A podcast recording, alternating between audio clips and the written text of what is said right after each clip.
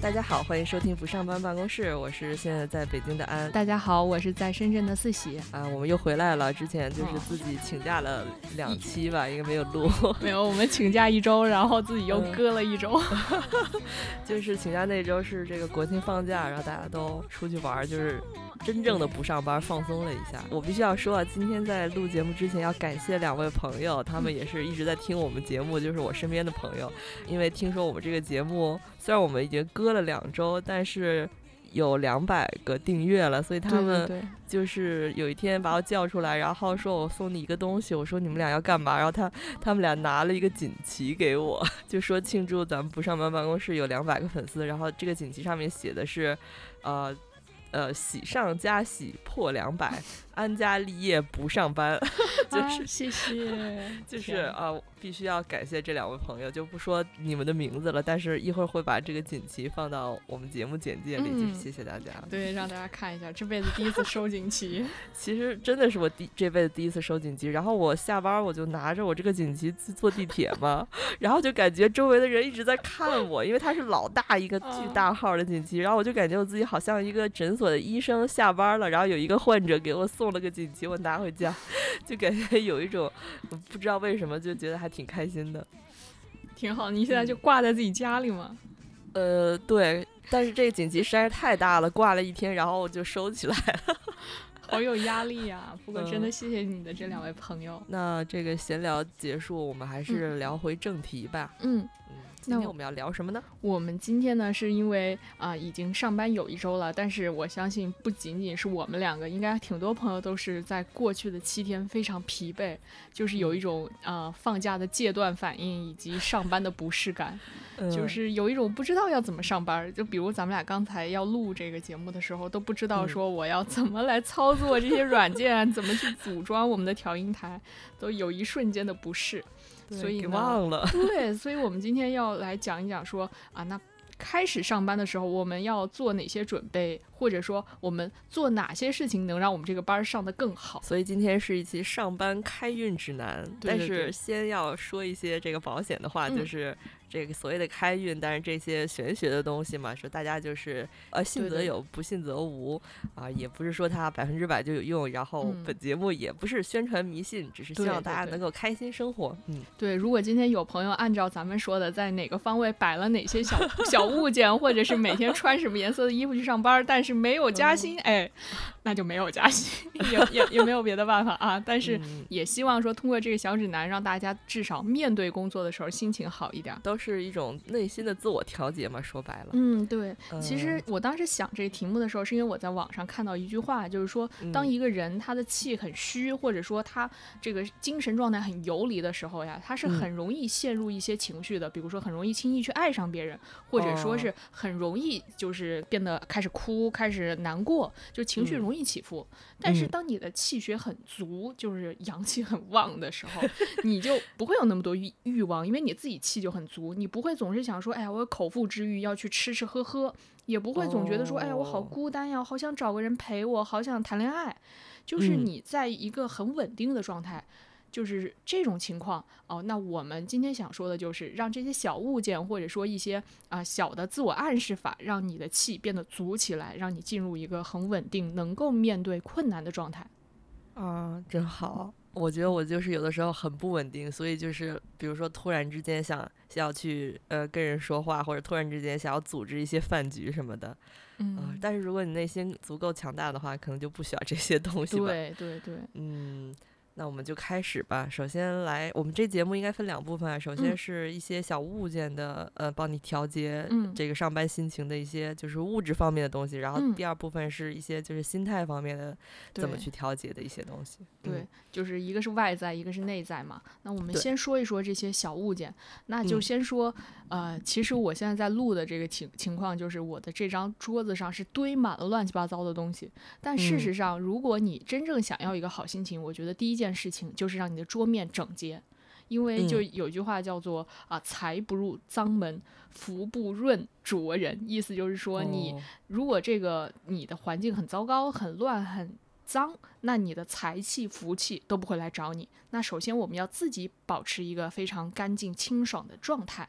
那这样的话呢，那你就有一个至少啊有好心情开始工作嘛。就像那个刚才说的，你上班的那个办公桌桌面都乱七八糟，你的领导、你的上司、你的同事看到你会觉得你这个人哎是不是一个挺没条理的人，或者是他们会对你的能力也许有一丝丝小小的质疑。是我隔壁桌坐的那个男同事，他的桌子非常整洁，整洁到只有一个水杯，然后一个那个。那个电脑的电脑和手机的两个充电头在那儿，然后有一次呢，我们老板路过的时候，指着那个座位说：“哎，那个你们部门新来那员工就坐这儿呗，你看这这座没有人。”后来就误以为那个座位没有人，后来那男同事被迫在桌上立了一个牌儿，写着“极简主义”。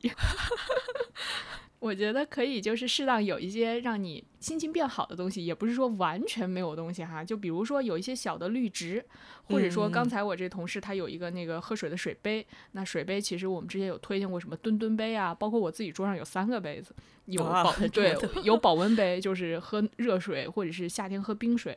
然后我还有那个喝茶的杯子，这样的话那种茶的杯子需要好清洗，这样就是开口要大。还有一个杯子呢，就是纯粹是买着好看搁在那儿，然后时不时啊，就是另外两个杯子喝的有点腻了，再把这个拿起来喝一下。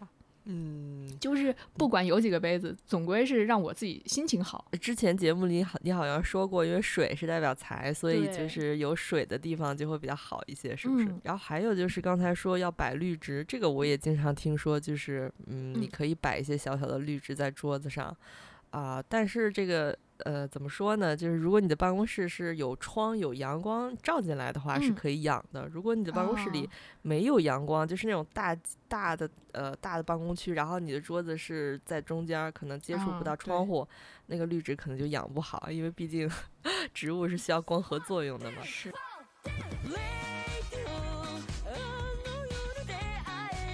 这个有空气的流通的话，会使这个附近的气场畅通，然后这个人气就会比较旺一些。哦，原来如此。那个时候，嗯，你可以就是比如说放一个小风扇什么的在你桌子上。我我其实是后来在深圳工作，然后发现每个人桌上都有一个电扇。太热，对，深圳太 热，对，应该是太热了。然后我还看到有一个说法是仙人掌啊不要放。其实以前就是说，哎呀，我养一些植物怎么都养不活，我是不是养仙人掌比较好？后来好像有听到一个说法，就是说仙人掌这种植物，因为它带刺儿，反而会容易影响气场，然后什么同事不和呀，啊，可能并不是一个最好的选择。因为其实好多人都说我平时养花不好，那我就养一个仙人掌吧，仙人掌好养。可是其实你要知道，就就算是仙人掌，也有可以把它养死的人。就是就算是仙人掌，你也需要对它进行一些小小的照顾，它也需要阳光。对，它也不是说没有阳光，放在一个黢黑的办公室里，然后你。就能把它养好，这个也没有那么简单。哦，对，我跟你说，我之前的一个同事坐我对面，我就是那种啊小格子间，然后我们俩中间有一个啊隔板这种，他是养小金鱼和手工。哦，在办公室里养手工呀？对他弄了一个还挺大的那种玻璃的，然后玻璃缸，然后搁在那儿，然后二十四小时摆着几个灯在那照着。最开始呢，我觉得还挺正常的，有的时候还去逗弄一下，或者是他出差，我也帮着喂一下。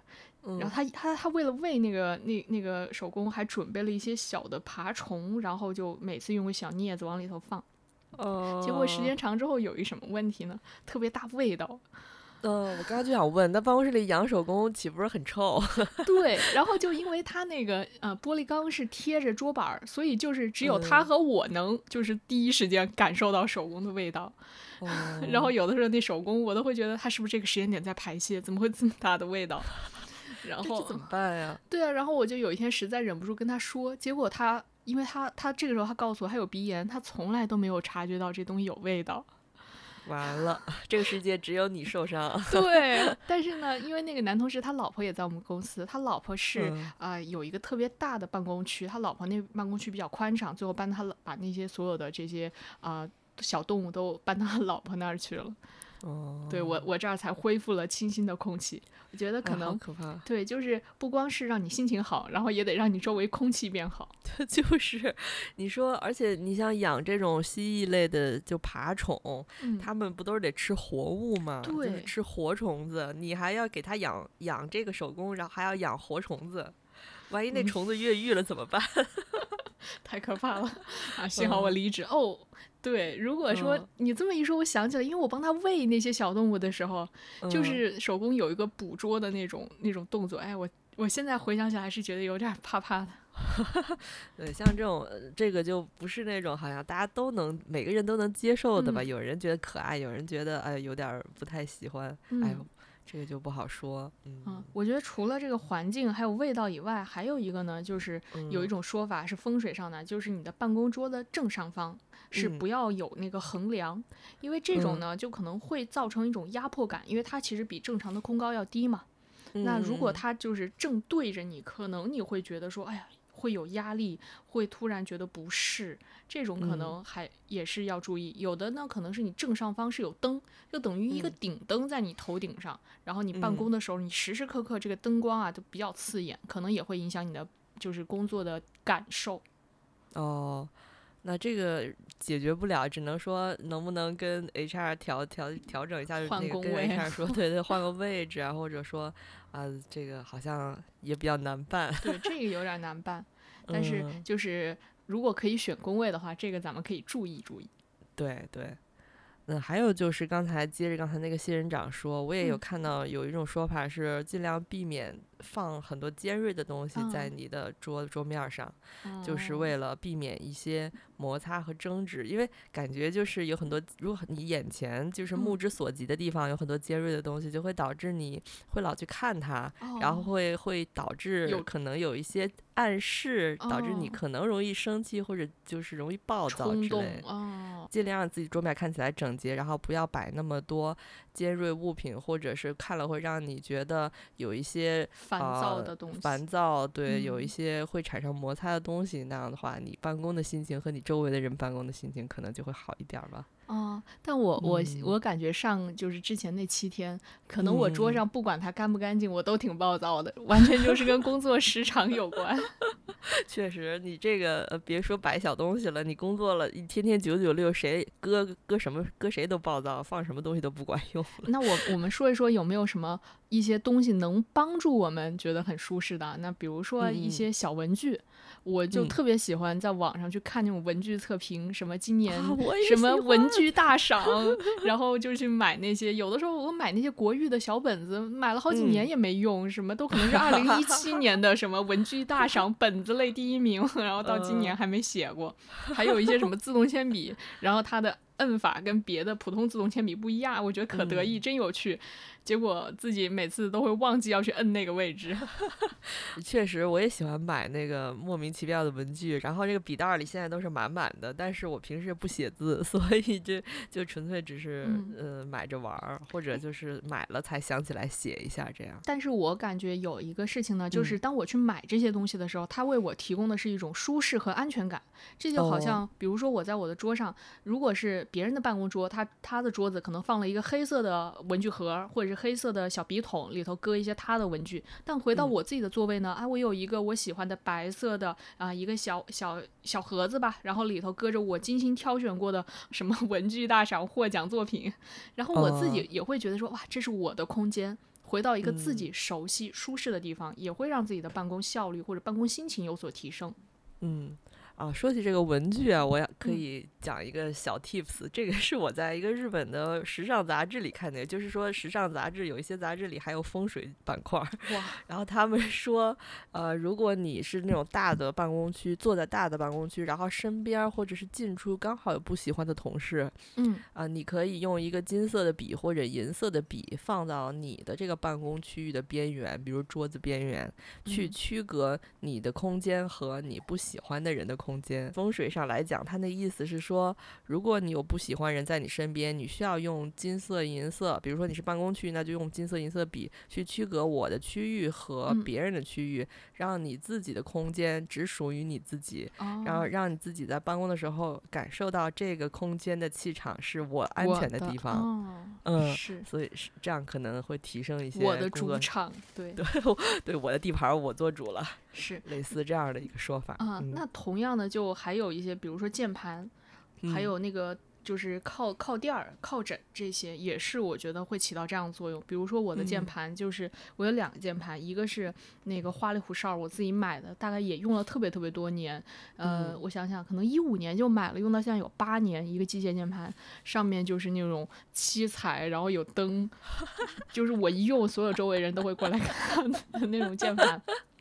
后来因为太吵了，我就换了一个特别商务的那种逻辑的键盘，就是一个黑色键盘，特别朴朴实的。嗯，但是我觉得这键盘每次让我，嗯，可能因为我们打字比较多吧。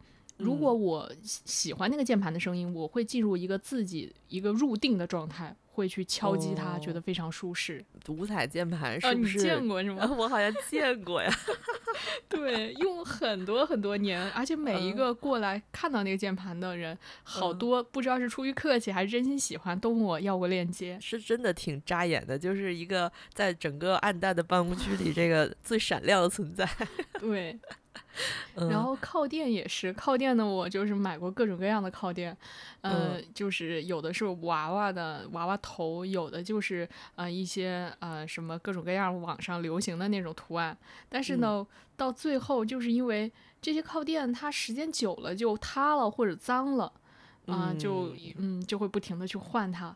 让我，而且有的时候，如果这个本来是一个白白净净的一个小一个小娃娃的头，然后被我靠的塌了，上面 颜色可能穿牛仔裤给它有印的蓝了吧唧的，就这时候就显得很邋遢，就也会频繁的去换这个靠枕。我觉得靠枕可能是办公的时候必备的一个东西，特别是长时间伏案工作。就算你不是把它作为开运的东西，它你这个支支撑一下腰呀，支撑一下颈椎啊，还挺有用的。嗯，毕竟大家都天天坐在一坐就坐一天。再然后，我觉得让我舒服的可能是拖鞋，就是就是呃那个，如果说是。今天是穿着一个不太舒适的鞋，但你到办公室了，你可以换一双你专门在办公室穿的软底的拖鞋，或者是一个办公室穿的那种平底鞋，也会让人觉得比较放松。女性员工，如果你比如说来就是来上班的时候穿一些带跟儿的鞋，比如说高跟儿的，或者是不舒服的鞋，回到办公室换一下也挺舒服的。嗯，而且我当时最开始放拖鞋，完全是因为我不知道为什么我。到呃深圳，后来现在在东莞上班的时候，都有一个感觉是，如果台风天下雨，你的鞋特别容易湿。湿了之后，到办公室之后，你会一直穿着一双湿了的鞋，很难受。但如果这个时候你换上拖鞋，把你这双湿了的鞋子在就搁在旁边，可能隔一会儿就放一些纸巾在里头，隔一会儿就干了。嗯，然后你也可以比较清爽的穿着啊拖鞋就可以工作。就是这种情况会很多吗？是经常下雨吗？下到鞋都会湿了？哇，超级超级多，而且有一。就是我以前没有意识到这件事情。我刚开始工作，就是上深圳工作的时候，有一次也是台风，就第一年那一年有山竹，就反正也是跟今年一样特别多的台风。我们当时是湿了之后，我就特别。啊，在办公室里面就是就是拿那个纸巾不停的擦，然后去到洗手间洗手的时候，就发现很多姑娘就拿着自己的鞋站在那个烘手的烘干机下面，拿着那那烘鞋，就是大家都是湿的。嗯，然后我还看到一个说法是说，办公桌上的东南角是文昌位，所以这个地方是一个呃放一些就是能激发你创意的东西，可以有利于你在办公室里才华的展现。然后他们推荐的是放笔筒，但是我觉得。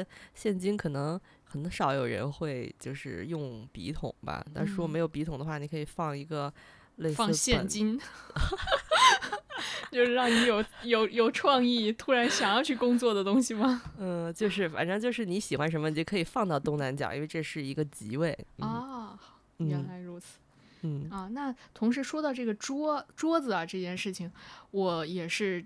在一个科技类公司之后，我发现说大家都喜欢用那种升降的桌子，就是就是在自己原本的桌上再加一层可以升降的。那可能你工作一段时间累了，你就把那桌子哎升起来，然后人就站起来工作。这个时候就会整个脊椎啊，然后你的那个啊脖子这儿都会舒服一些。哦，我感觉这是好物推荐哦，对，但是我突然想起来，我有一次去到那个深圳 Google 的办公室，然后在他们那个办公室办公室里面，就是 Google 的朋友带我说，哎，我给你看看，这是我们的餐厅，这是我们的这个呃喝水的呃这个茶歇区域啊，都参观了。最后说有一个最好的东西给你看，他就带我到他的工位上，他们所有的办公桌都是直接可以升降的。就特别高级，就是每个人特别宽敞，然后那有个按钮一摁，那个桌子哐哐哐哐就升起来了。听说他们的椅子也都特别好。对对，感觉他们办公的那些东西可高级了。嗯，哎，想去 Google 上班，很难过，看着自己那个破烂办公椅就觉得很难过。呃，但我们公司办公椅也挺好的哦。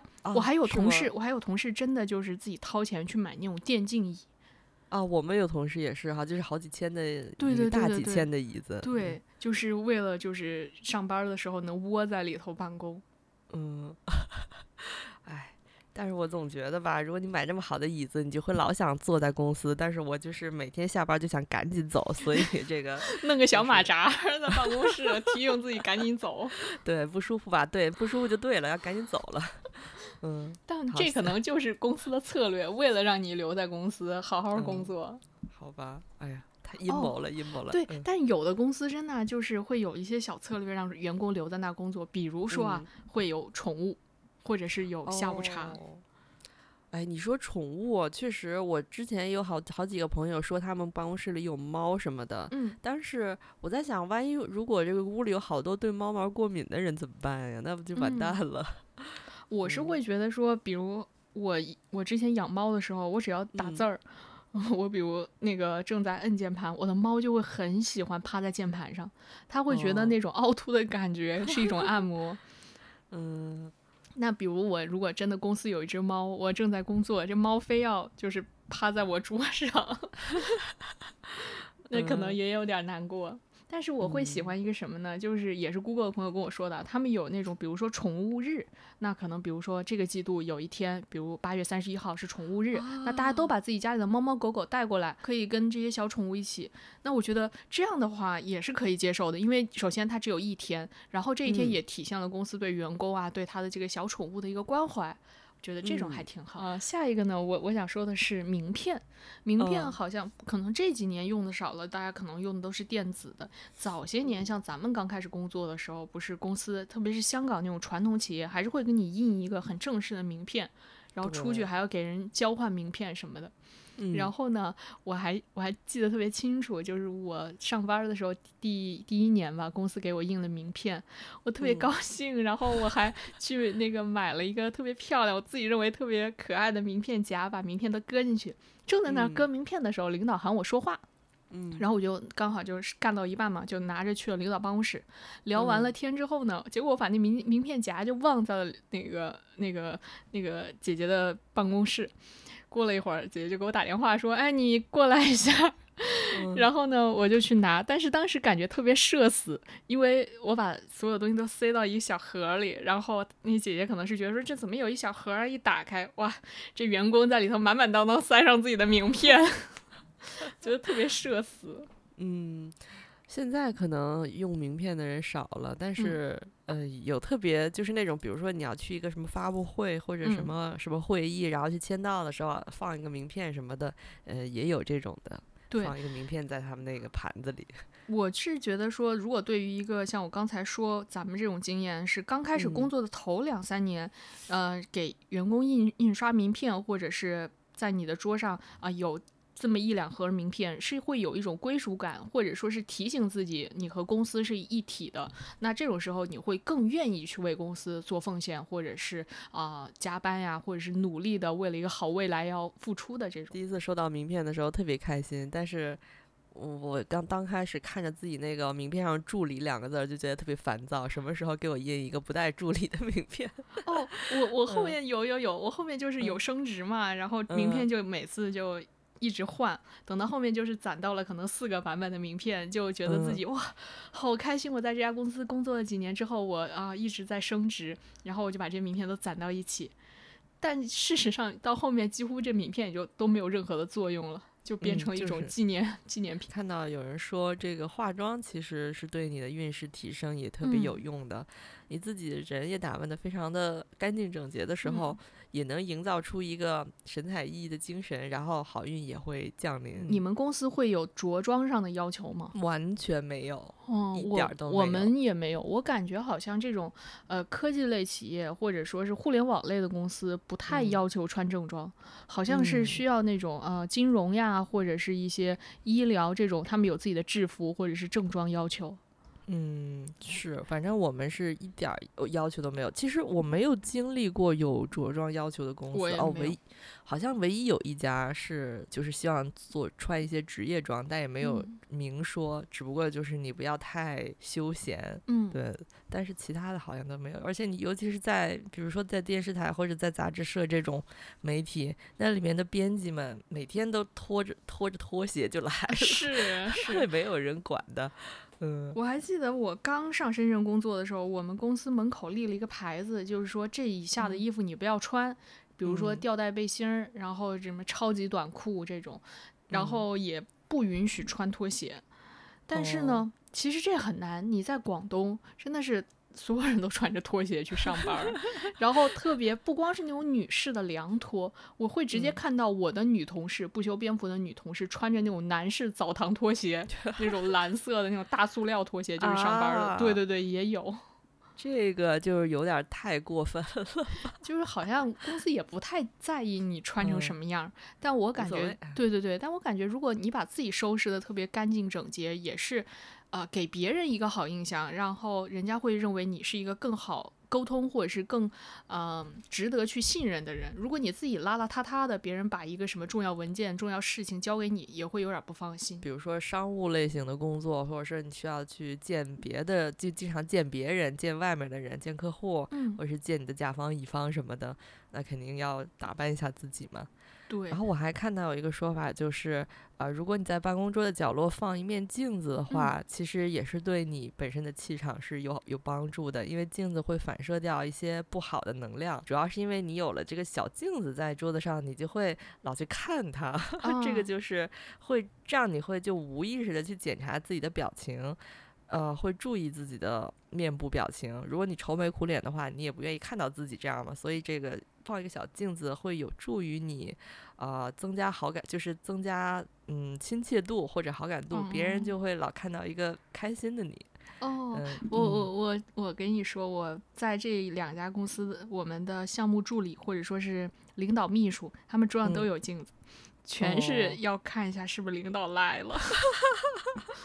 而 且他他们那种普通的镜子啊以外啊，他们会买一个那种，比如说你到网上去搜那个汽车后视镜的小圆镜，然后这种呢，就是它是一个那种凸起来的镜镜片，然后这样的话视线范围更广，他们就能看到更大范围。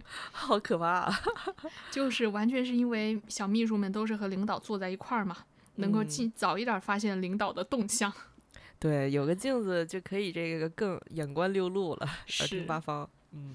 好，那说好说完这个照镜子，我的感觉就是它其实也会影响到你。比如说，我有的时候如果桌上搁一个镜子，除了平时对对着它稍微整理一下仪容，那我有的时候工作一不小心，哎，我扫到这镜子，发现自己扫眉打眼儿，然后自己在那儿就是齁着背或者说是驼着背在那儿工作，可能也会下意识的去改善我的姿势，让我可能一个更健康的状态在工作。这个也是某一种心理作用吧。嗯，呃，还下一个就是也是我最近。学习到的一个小知识，就是如果啊你在工作中出现了一些就纰漏，出现了一些问题，你不得不向别人道歉，而且刚好这个道歉，你向那个人道歉，那个人又是一个你不太喜欢的人，比如说你讨厌的领导、讨厌的同事。其实道歉那天，你可以有一个服装颜色的选择，就是穿棕色的衣服，或者是穿穿有条纹图案的衣服。哦，这里面说的是，呃，就是棕色的衣服是代表五元素里的土，嗯，然后它其实是有，就是领导你看看我这么土，其实就是它感给会给人感觉感觉很稳重，然后会让愤怒的心情有平静的作用，会很容易让别人接受你的道歉。条纹的图案其实也是同样的道理，就是这些呃颜色和图案会帮助别人能够就是心情平静，然后接受你就感觉你特别诚恳。啊，然后还有就是，如果你在道歉的时候穿一些配饰的话，那其实比起闪亮的配饰呢，选择像珍珠这种材质的配饰就会显得更温和一些，这个也是一个一个选择。哎，但我是 想到一个特别有意思的，就是之前有，就是我上班的那个公司呢，他会在午休结束的时候放一些音乐，让大家结束午休，提醒你开始工作了。嗯，然后有一天呢，呃，我那天心情。不太好，但是呢，啊，刚好那个下午我又不在公司，大家每次其实听到那个起床的音乐，就是结束午休的音乐，多少都是有点烦躁的。我就跑到我们同事负责播放这个音乐的同事那，我就说我来点首歌，我点了一首《好运来》然后那个下午我们那三层楼就是都播这个音乐。嗯，然后当大家都还是睡眼朦胧的，啊，沉就是就是不想结束午休的时候，一首亢奋的好运来，让大家 都惊醒过来。啊，这个比较容易激怒大家。但是我必须要说，我们有的时候结伴就跟朋友结伴去买彩票之前，也会播一下好运来。挺好，挺好。我觉得其实这些东西就相当于有一些什么能量石啊，那种也是改变你气场的方式。然后，其实再说回这个位置啊，就是风水学也有一些讲究。就是如果我在职场遇到一些问题，我家里面的布置有什么讲究，可以去改善一下我职场上的问题呢？这个我也对这个我也看了一下，大概就是有这么几种，就是有这么几种情况。第一是，如果你在职场上遇到了一些，比如说你的上司，呃，一直压制着你，让你觉得很不舒服。那在家里面呢，你可以把家里的朝北的区域做一个暖色调的处理，或者是放一些暖色调的东西去改善。这个是利用风水去调节这个职场气的一个方法。然后，如果你想增强职场的人际关系的力量，或者是说想那个提改善你的人际关系，那你可以把改善人际关系的物品放到家里的东南方。比如说，工作要背的包，或者是出门要穿的衣服，放到东南方，因为东南方位是一个改善人际交往关系的一个方位。还有就是，如果你在职场，希望受到老板的喜爱，或者希望受到长辈的喜爱，你可以着重的去看家里的西北区域。西北区，对西北区在风水上来说是，就是能够改善你跟高你一级或者长你一级的人的关系的这么一个区域。所以保持这个区域的整洁啊，可以有助于你受到老板的喜爱或者长辈的喜爱。哎，那是不是不仅仅是工作？那比如我是一个呃学生，那可能也是，比如说我的导师或者说我的前辈也会有更多的机会愿意给到我。对对，所以保持家中西北区域的干净整洁也挺重要。然后最后一个就是排水沟，家里的排水沟，就是比如说你的厕所、浴室的地漏，或者是浴缸的漏水的地方，或者是洗手台漏水的地方，这个地方一定要经常清洁，不要。堵塞堆积毛发，嗯，因为如果你这个地方堆积了么一些脏东西的话，会影响到你整体的人际关系的运势。所以保持家中所有就是水相关的，就是通畅和清漏水的地方的通畅和清洁也是比较重要的。哦，啊，这四点是风在这个风水书上面看到的。哎，果然其实还是水和财有关，然后其实也是啊，它如果堵塞的话，它可能影响你生活的这个地方的空气质量，或者是你的一个卫生。质量，那影响到你自己的一个身体感受，可能都是一一系列，就是环环相扣的。如果你不相信这些风水，或者是这些呃少感觉就是很迷信的东西、很玄学的东西呢，你可以把它想，就是把它单纯就理解成我去改善我，就是啊一种心理暗示，去提升你自己这个生活，让我的生活环境变得好起来，然后同时也让我自己变得健康舒适一些。感觉这其实就到了我们下一趴，就是跟和这个心理暗示有关，就是我们内在的一种。啊，帮助自己啊，摒弃掉不好的东西，让我们吸收更正能量、更舒适的东西。哇，我们这个节目好正能量，正 能量，感觉就是就不不行了，明天就元气满满的去上班了。但其实很正常嘛，比如说，如果你的一个同事每天都唉声叹气。哪怕你今天心情很好，然后结果你的同事一直在旁边不高不高兴，你也可能不太好意思去接近他，甚至有好好心情的东西都不太方便去跟他分享。那这样的话，久而久之，你可能就会远离这个老是垂头丧气、一直在抱怨的同事。我们就给大家说一下，怎么让我们的气场提升，然后让自己的能量变得更啊积极向上，让自己变得就是把这路走得更宽吧。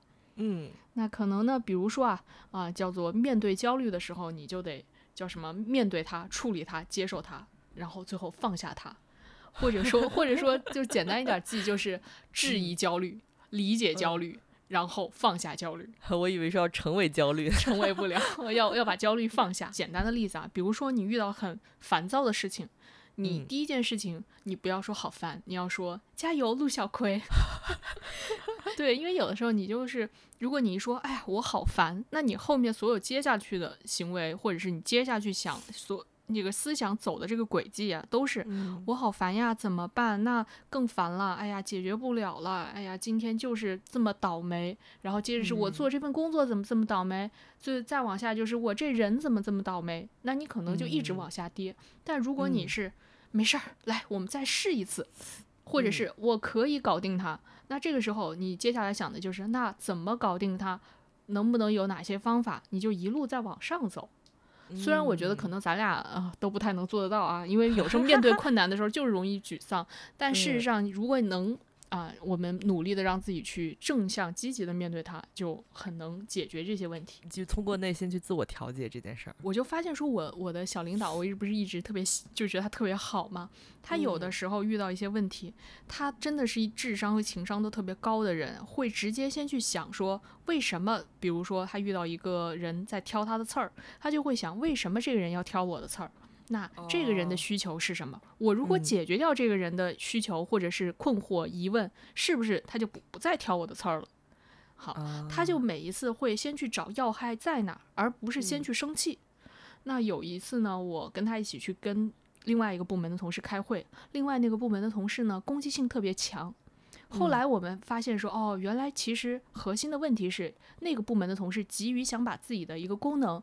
啊，展示出来这个产品的功能展示出来，但是呢，他又不得章法，他不知道怎么去跟大家推推荐或者说介绍他这个好功能。那我们就来帮他梳理出这个功能的讲法，接着我们就变成了最后变成了好战友。这个都是我领导一下就找到了这个根结，他就回来单独跟我说：“哎，这个人今天这么烦躁，有可能是已经到年底了，他今年的 KPI 就是要完成这个功能的宣传，那我们就帮他把这件事情做成。”嗯，我就发现哦，原来你遇到困难的时候，不能先泄气，或者先不爽，或者先跟他应对。你想一想，说，哎，为什么这个困难，或者是为你制造困难的这个人，他有这些让你不适的地方？他的诉求是什么？那接下来下一步工作就是解决他的这个诉求啊。你领导就让我想起最近老看到的一个词儿，叫情绪稳定的成年人。我我现在呢，就是做不到一下能把握住对方的诉求，我现在只能让我自己。遇到困难的时候，先不说话。因为我很容易可能 一下这个哇爆炸了，我先让这导火线让这导火导火线变长一点，说不定它一会儿自己就灭掉了，不会马上爆炸，对吧？哦，这个比喻很好。如果你真的是特别生气或者特别发怒的那个气头上，可以暂停一段时间，一分钟两分钟别说话，然后就像你刚才的那个比喻，把你的导火线延长，万一它就是慢慢熄灭了呢？对，那说不定我们就都能心平气和来解决这个问题。嗯，或者是你对面这个人是个炸弹，你发现他要爆炸了。你就远离他，你让他一个人平静的炸掉，然后你再回头。因为有的时候我自己爆炸完之后，我可能隔个几十分钟，或者甚至一个小时，我自己就会意识到，哎呀，我刚才怎么这么失态？我刚才为什么要这样子？哎呀，自己也很尴尬。那事实上，如果说啊，我们把这个爆炸的这个点让它平静的过去，那过一会儿我们再来。啊，把这些事情从头再梳理，可能就会不一样。对，其实你有的时候在那个气头上，你会说出一些其实你并不想说的话，但是有的时候他就说出去了。嗯，但说出去话就像泼出去的水，你又无法把它收回来，所以就会伤害到你自己的，也伤害到别人，真的很不好。就是有的时候啊，就是。一件事儿，因为工作的一个事儿，你特别特别生气。但是，假如你比如说回家了，或者是转天再去想想，就会觉得不值得呀。对，这只是一个工作，这不值得我这样子。其实有很多事时候是很多这个职场上的事儿都不值得你去那样做，因为这只是一个工作而已。大家对。然后我刚刚不给你，就是咱们录之前给你说了一个，我今天上午刚刚看到的一个新的说法，特别有意思，叫精神性。离职，就 是我的肉体可以来上班，但是我的精神状态是离职的。他大概呢意思就是说啊，因为有的时候我们可能太就是太把工作当一回事儿了。那我们与其这样，不如换一个想法，就是说，如果我现在不想上这班了，我就是已经提了离职了，那我这个工作怎么做呢？那就是该找谁找谁，你别找我是吧？或者是你找到我来做可以，那我们就公事公办，反正也不走心。那跟自己无关的事情，我就不多嘴，不关注。有我啥事儿呢？对吧？如果别人来催，别人如果来有人来催你进度，会来找你要什么东西，我正常就是得做这么久，那我就坦然告诉你，我得两天才能做完。你现在让我两个小时给你，没门儿，就是不可以。嗯，我就坦然面对这些事情。我们反正也不用太上纲上纲上线，把这些事情的压力都压到自己身上啊。他着急，他要两个小时就要，我得两天，哎呀，怎么办？最后把自己逼死，何必呢？真的是，而且这种也不是说就是说我要摆烂了，我就不管了，不。不是这样，而是说我就是保持自己的一个 pace，就是心心平气和的去处理我的每一件事儿，然后既不给自己压力，也不去就是也不去焦虑，然后让自己的心态能够就是稳定。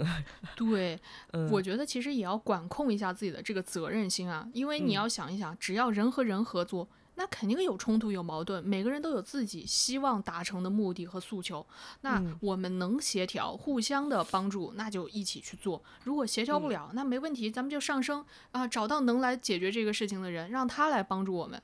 那没有必要说，哎呀，我今天做不了这事儿，我死扛，没有必要。嗯，是。而且还有一个呢，就是你想想，现在如果你已经提了离职。那如果有不合理的工作，或者是不合理的人来找你谈话，那你是不是一个拒绝的状态？嗯，好，那我们其实就要厚脸皮一点。如果有不合理的事儿来找找到咱们，我们现在就可以厚脸皮，说我应该做什么，我不应该做什么，合理的拒绝。所以你说的这个精神性离职的感觉，就是让我就想起来。你交了离职信，然后还有一个月才离职，中间的这一个月的那种状态。对，就是你也不是完全摆摆烂，但你就是该该干的活儿就干，反而能让自己心情好。而且你当你心情好的时候，其实你也会让周围的人都处于一个非常好的精神状态。对，就是我记得特别清楚，我有一段时间，应该是两三年前，就是因为一个项目特别焦虑，我经常找我身边的朋友出去吃饭，就是去晚上喝酒饭局，嗯，最后他们就。为什么后来我不焦虑了呢？是其中有一个朋友，就是后来说我太爱抱怨，像祥林嫂了。哎呀，怎么说呢？一开始我也是真的很愿意找身边的人去抱怨公司的这些就是特别傻逼的事儿。但后来自从说了这句话，他说了这句话之后，我就再也不抱怨了。不知道为什么，心态就就变好了，就意识到自己不应该这样。嗯，就那一瞬间，好像就变回就这变正常了。因为那一瞬间，其实有人点了你一下，就是你突然意识到说，哎呀。原来是我陷入了这样一个情绪，或者是让自己变成了这样一个状态，然后我来调整一下。我我感觉其实有的时候是因为我们自己在这个工作中间，你没有办法去看清楚。首先，你看不清楚周围的人可能他的诉求是什么，或者你自己应该怎么去做。那还有的一种情况呢，就是你可能就是陷在这个状态中了，你没有办法抽身出来。那对于这个呢，精神性离职就是说，让你从一个第三者的角度、旁观者的角度来看，你跳出来，你去看说，哦，现在有四个人一块儿干这活儿，那 A、B、C、D 分别应该干什么？那他们哪些做好，哪些没做好？那我可能是中间扮演 A 的这个角色，那我原来是有哪些地方真的就是我自己没干好，那我就知道要调整。那也是说，精神性离职不是说你不干活，而是更高效。去干这个活儿，而且是能理清楚说哪些该我来做，那我老老实实去干。该吵架的时候，我还是去吵这些架。但是呢，诶，是我旁观着这四人在吵架。并不是说我自己带着我的情绪，我今天跟他吵完架了，我回家还得痛哭，我晚上气得睡不着，没必要。哎，我今天就是在扮演这样一个上班的角色，这个人在中间跟人家把这工作沟通完。那做好了之后，哎，今天就跟在这儿跟你拍桌子了。我下班，哎，我该看电影看电影，我该吃好的吃好的，晚上甜甜美美睡一觉。嗯，但是我们说这精神性离职啊，指的就是咱们你和我，或者是和某一些听众朋友们一样，是老老实实就是上份班赚这样一份钱，没有想着说我一定得卷死其他人，我得上位，我是甄嬛要回宫，没有这些哈，就是一个老实本分的人去上班。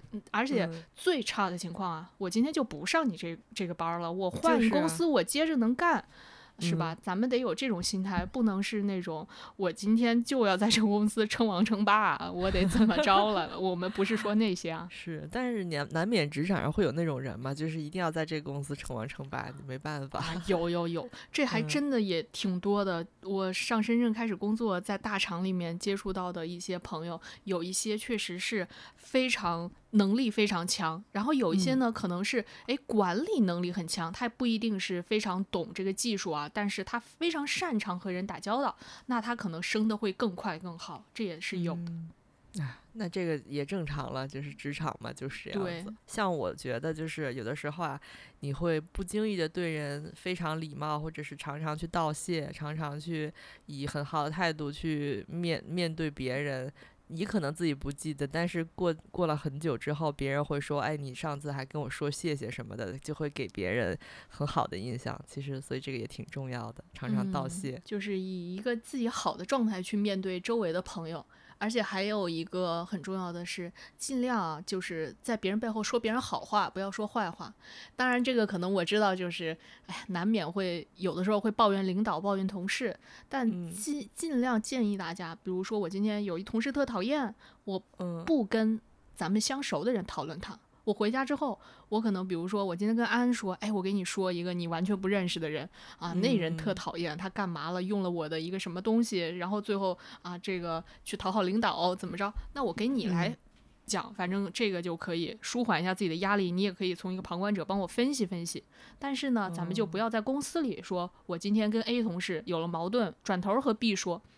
这个就建议还是不要，因为你不知道谁是这个，就给说出去了。对对对，就是咱们也自我保护呗。就是不管你公司多大，你的部门可能你身边的人就是那么多，然后你跟谁说的话，最后可能都会传出去。这个我深有体会。对对对，就是背后说人好话吧。就如果有不好的，就就咱们 私下来聊一聊。但是如我我特别能理解，有的时候真的太讨厌一个人那某些人了，就特别想跟别人说。这个这个也是完全。能理解，因为我就经常这样。嗯，对，那你就可以跟我来说一说，反正我也不认识，是吧？那咱俩就分析分析。嗯，那我们其实今天也聊了特别多这个职场开运，其实更多的也是不管自己的硬件上那些外在的小东西，或者是自己内在的心理上，也是都是鼓励大家自我调节吧。啊，所有的事情其实这个解决的这个就是这个钥匙还是在你自己的手里握着。然后呢，因为我们今天是什么所谓讲运势这些的。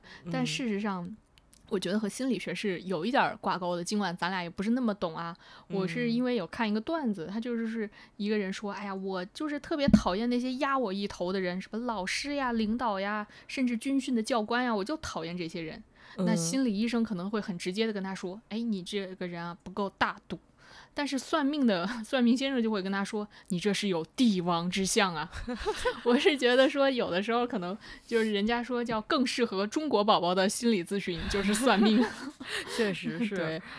我觉得我们今天说了这么多，感觉和风水这些挂钩，其实也是希望大家调节心理。那我们今天是不是就到这儿了？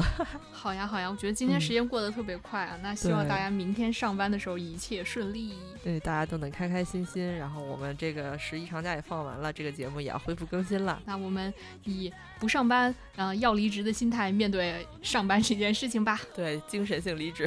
好的，好的。嗯，那就大家下期再见。我是我是安。好，我是四喜。谢谢大家，嗯，下周拜拜，拜拜。